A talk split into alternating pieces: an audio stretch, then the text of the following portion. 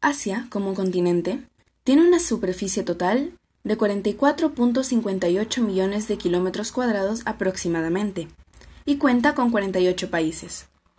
Asia del Este, la región en la cual se encuentra Corea del Sur y Corea del Norte, tiene una superficie de 11.084 millones de kilómetros cuadrados aproximadamente.